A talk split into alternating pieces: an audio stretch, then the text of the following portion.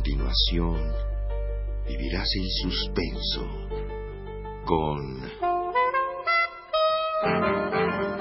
las aventuras de Sherlock Holmes. Una producción de Radio UNAM realizada en 1981.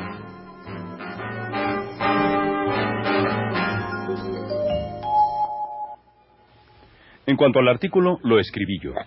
¿Usted? Sí, soy aficionado a la deducción. Y las teorías que hay sustento son tan prácticas que de ellas depende el pan y el queso que me como. ¿Cómo es eso? Soy detective consultor.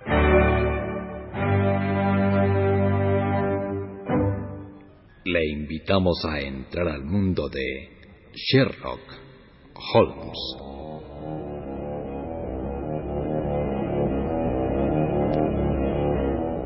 Capítulo 11. La aventura del bosque de Harrow.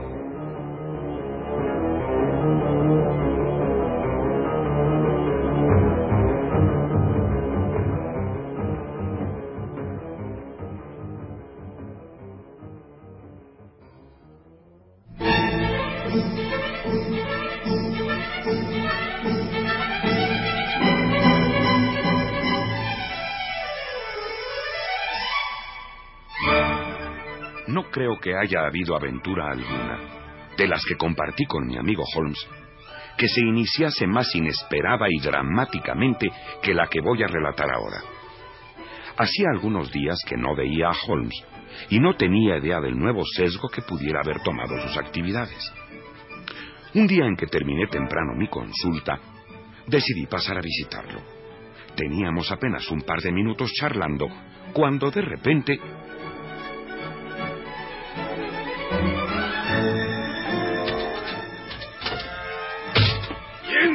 Don Holmes? El que hablaba era un enorme negro que se abalanzó hacia la mitad de la sala. Repito por última vez, ¿quién de ustedes dos? Soy es- yo. ¿Qué es desea? ¿no? Pues mire, don Holmes, va usted a dejar de meter las narices en donde no le importa. Deje que la gente haga lo que le dé su cochina gana.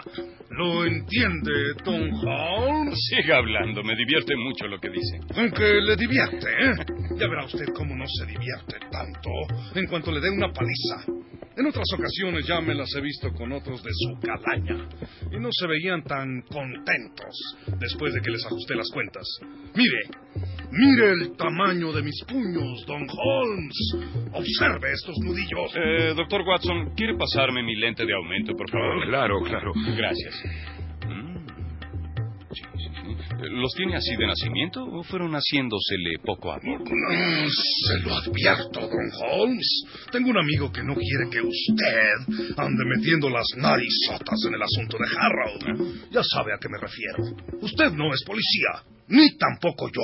Por eso, si se mete, me meteré yo también. No lo olvide. Hacía bastante tiempo que estaba deseando encontrarme con usted. No le digo que se siente porque no me gusta su olor. Pero eh, ¿no es usted Steve Dodson, el luchador? Ah, así me llamo, don Holmes. Y se va usted a enterar qué tan bueno soy si me da usted el pretexto suficiente. Ah, Sería interesante ver una pelea entre un luchador profesional y un boxeador consumado como yo.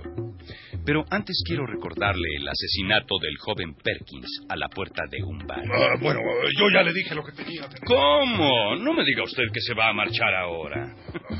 Eh, No quiero escuchar esas tonterías. Cuando ocurrió ese crimen yo estaba entrenando en el gimnasio. ¿Y por qué no se lo dice usted al juez, eh, Steve? Le he venido siguiendo los pasos. Y en cuanto a su Eh, jefe, pero, don Holmes, ya le dije que yo no tuve nada que ver. en cuanto me dé la gana, le puedo demostrar que sí. Eh, buenos días, don Holmes. Supongo que no me guardará rencor por esta visita. Nada de buenos días. Primero me vas a decir quién te ha enviado aquí. No tengo inconveniente, don Holmes. Eh, fue... mi jefe, Barney Stockdale. ¿Y quién lo metió a él en este asunto? Eh, no, no, no lo sé, don Holmes.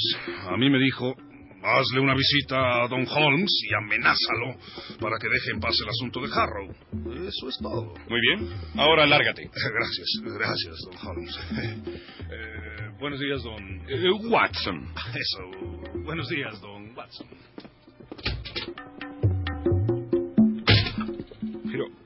¿Quién es este negro que entró y salió como una tromba? En realidad es un hombre inofensivo. Es un niño grande y fanfarrón, con muchos músculos y poco seso. Se le puede acobardar fácilmente. Pertenece a la banda de Spencer Jones, pero su jefe inmediato, Barney, es el más pillo de todos. Se especializa en asaltos, chantajes y hazañas por el estilo. ¿Y a qué se debe que quieran intimidarle a usted? ¿Ya lo oyó usted? Por el caso de Harrow. ¿De qué se trata? Entérese usted mismo. Lea esta nota. Muy estimado Sherlock Holmes, me han ocurrido una serie de incidentes extraños en relación con esta casa, por lo cual agradecería su consejo.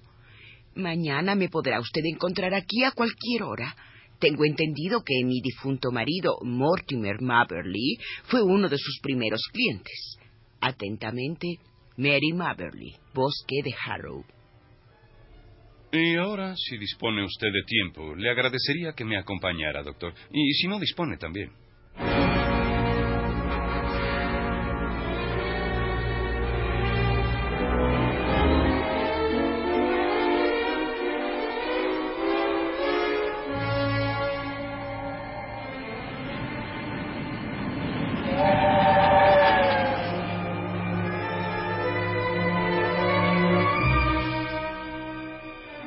Después de un pequeño viaje en ferrocarril y otro más corto en automóvil, llegamos a la casa de la señora Mary Maverly, una finca de aspecto decente y amueblada con extraordinario buen gusto.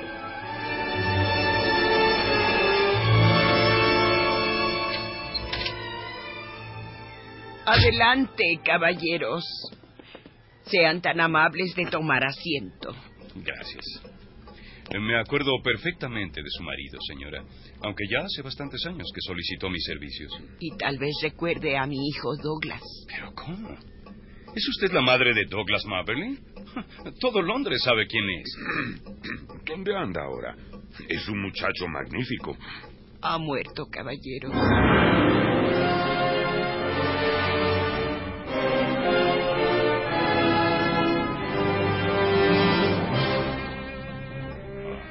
Muerto en Roma de neumonía el mes pasado. Cuánto lo siento. Me parece increíble. No he visto a nadie que tuviera tanta vitalidad. Sí, vivía intensamente. Parecía palpitar de salud en cada célula de su cuerpo. Yo diría que demasiado intensamente, doctor Watson. Eso fue lo que acabó con él.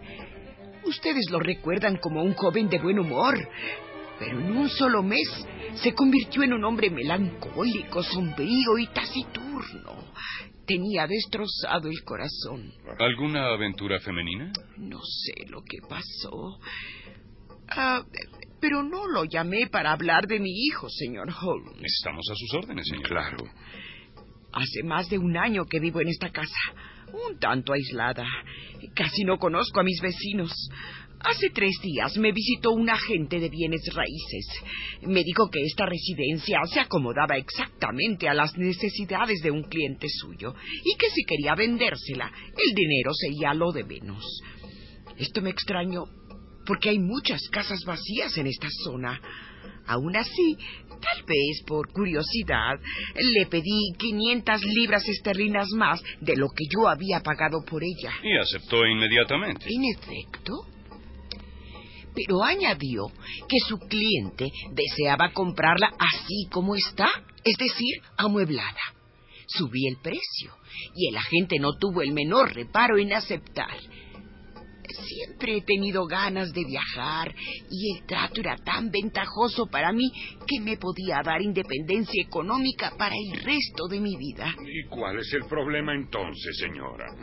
Cuando ayer se presentó el agente con el contrato, advertí una cláusula que establecía que a la firma no podría sacar legalmente nada de la casa, ni siquiera mis pertenencias privadas. ¿Quiere decir su ropa y sus joyas también? Así es. Yo reclamé y el agente me dijo. Bueno, bueno, hagamos una concesión a sus efectos personales, pero no saldrá de la casa absolutamente nada sin que se compruebe y revise. Eh, mi cliente es un hombre muy generoso, pero tiene sus manías y su estilo peculiar de hacer las cosas.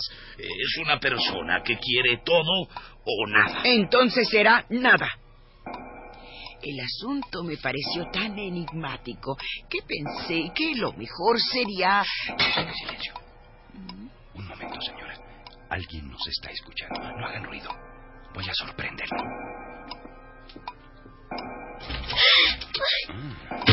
¡Suélteme!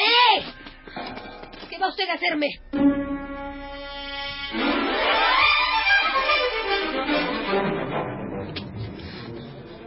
Yo solo venía a preguntar si los señores desean una taza de té. Pues qué raro, porque está usted jadeando, señorita. ¿Y se puede saber quién es usted y qué derecho tiene para zarandearme así? ¿Quién soy? No importa. Señora Maberly, ¿alguien más sabía que usted me iba a escribir y a consultar? No, nadie. Eh, ¿Quién cursó la carta? Susana. Bien, Susana. ¿A quién le ha escrito usted diciendo que la señora iba a solicitar mis servicios? ¡Es mentira! No he mandado ningún mensaje. Mire, Susana, si dice mentiras, le va a crecer la nariz. ¿A quién se lo contó? Ahora recuerdo que la vi hablando con alguien junto a la valla.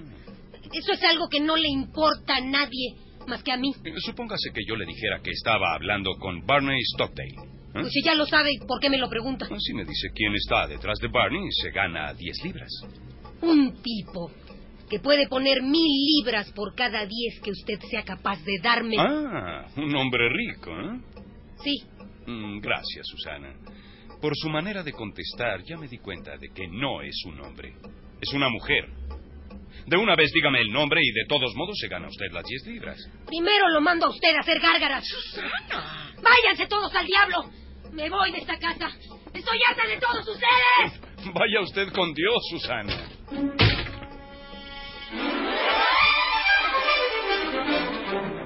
Va a necesitar un calmante. Bien, respetable y querida señora. Eh, tenemos lío enfrente y eso me está empezando a gustar.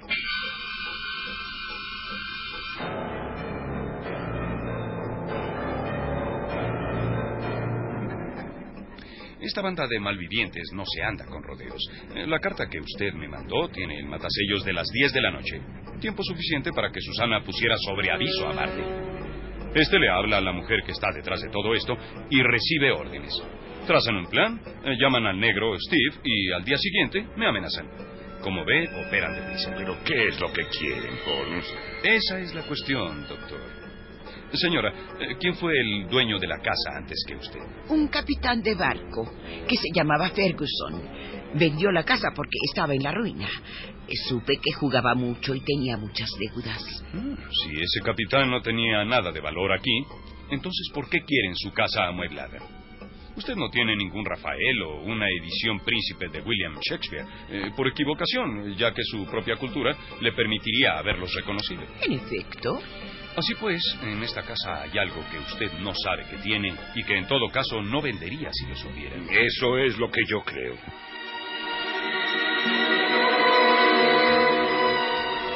Durante más de un año nadie se interesa por comprarle nada, señora. Y de pronto se le aparecen con una proposición muy tentadora. Y hecha con mucha urgencia, ¿eh? Eso quiere decir que el objeto, sea cual fuere, acaba de llegar a esta casa. pero yo no he comprado nada este año. Piénselo bien, mi querida señora, piénselo bien. Eh, no ha llegado nada últimamente, aunque no haya sido comprado por usted. Eh, ¿Qué me dice del equipaje conteniendo las pertenencias de su hijo fallecido? Es verdad. Llegó hace una semana. En dos baúles, color azul y de tamaño considerable. Exacto, señor Holmes. Pe- Pero no he querido ver lo que contienen. Es tal mi rechazo a la idea de la muerte de mi hijo que ni siquiera lo recordaba. Ustedes sabrán disculparme. Por supuesto, señora. Eh, Señora, eh, mande usted que le suban esos baúles a su habitación. Sé que es doloroso, pero debe usted ver lo que contiene cada uno lo antes posible y hacer una relación. Yo vendré mañana a leerla.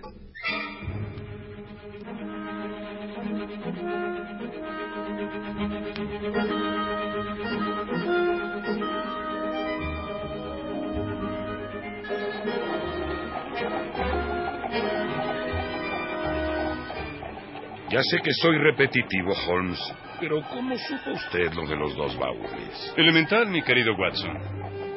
Al entrar al vestíbulo vi que la alfombra tenía dos manchas paralelas que conducían al salón de estar.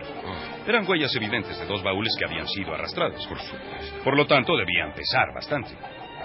Por otro lado, la alfombra es beige y tenía algo de pintura azul sobre las huellas. Ya veo. Es todo. Recuerde, Watson, al entrar a una casa por primera vez, todo mundo voltea alrededor.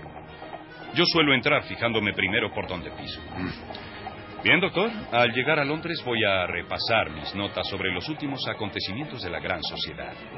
Douglas Maverly era un joven importante en esos círculos y tal vez logre alguna luz nueva en este asunto. Apure esos caballos, cochero, por favor. De otro modo nos dejará el tren.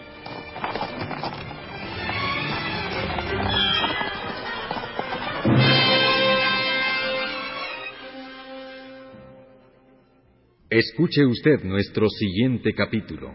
Gracia y Salero Españoles en el centro de Londres.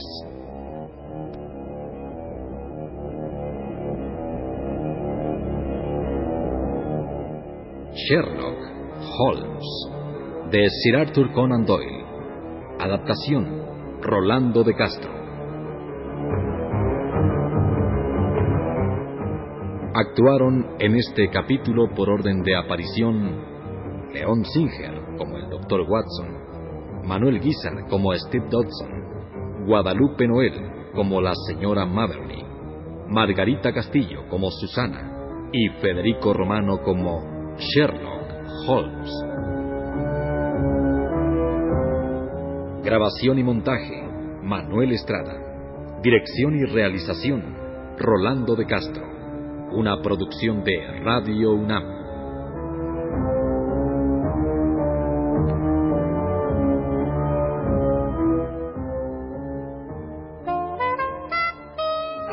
Acabas de escuchar Las aventuras de Sherlock Holmes. Una producción de Radio UNAM realizada en 1981.